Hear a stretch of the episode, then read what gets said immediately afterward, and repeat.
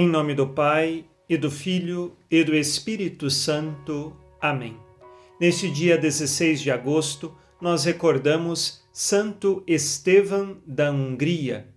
Este santo remonta a sua história a mil anos atrás. Ele nasceu no ano de 970 ou 975, não temos uma precisão da data de seu nascimento. Ele era filho do primeiro duque húngaro que se tornou cristão católico. E por isso, Santo Estevão não tinha o nome de Estevão. O nome dele de nascimento era Vilk. Porém, depois, quando seu pai se converteu, ele batizou o filho, e a partir do batismo do filho, ele recebe o nome de Estevão, recordando o primeiro mártir da igreja. Lembremos que sempre os cristãos têm costume de colocar no batismo um nome que seja de algum santo, um nome cristão, como assim dizemos. E assim aconteceu com Santo Estevão. Ele recebe este nome em memória do martírio de Santo Estevão. Ele cresceu na corte da Hungria e também depois, quando se tornou rei no ano 1000, ele foi coroado pelo Papa Silvestre II. Ele também se casou com uma mulher muito devota e piedosa, Gisela, que o ajudou no governo da Hungria. Lembremos que Santo Estevão teve de lutar também pela unificação de diversas tribos que não faziam parte da nação húngara.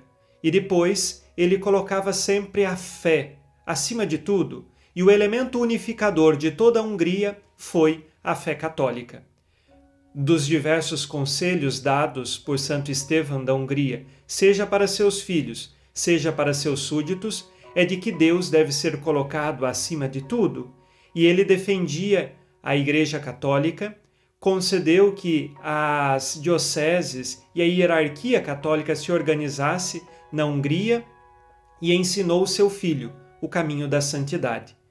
Nós temos aqui Santo Estevão, casado com uma mulher piedosa e devota, que também ensinaram seus filhos o caminho da santidade. Santo Estevão era homem de profunda fortaleza e sabedoria, e ele recebia fortaleza e sabedoria não só com os esforços humanos, mas porque Deus lhe concedia esta graça.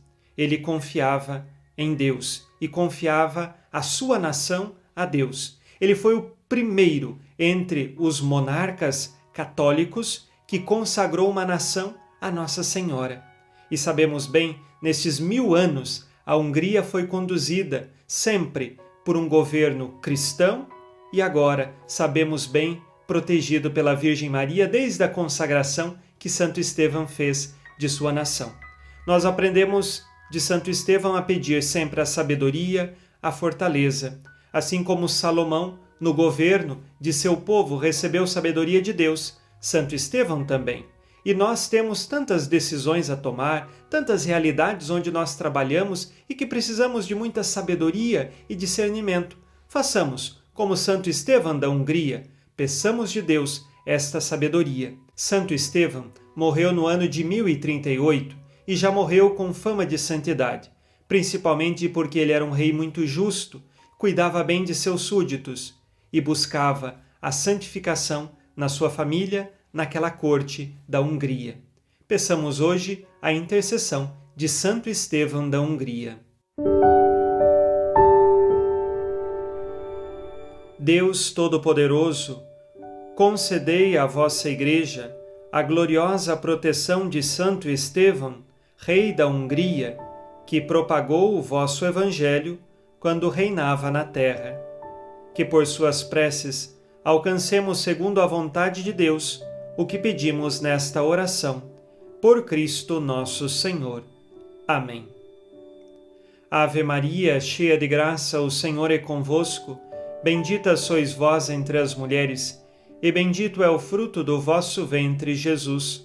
Santa Maria, Mãe de Deus, rogai por nós, pecadores, agora e na hora de nossa morte. Amém. Santo Estevão da Hungria, rogai por nós.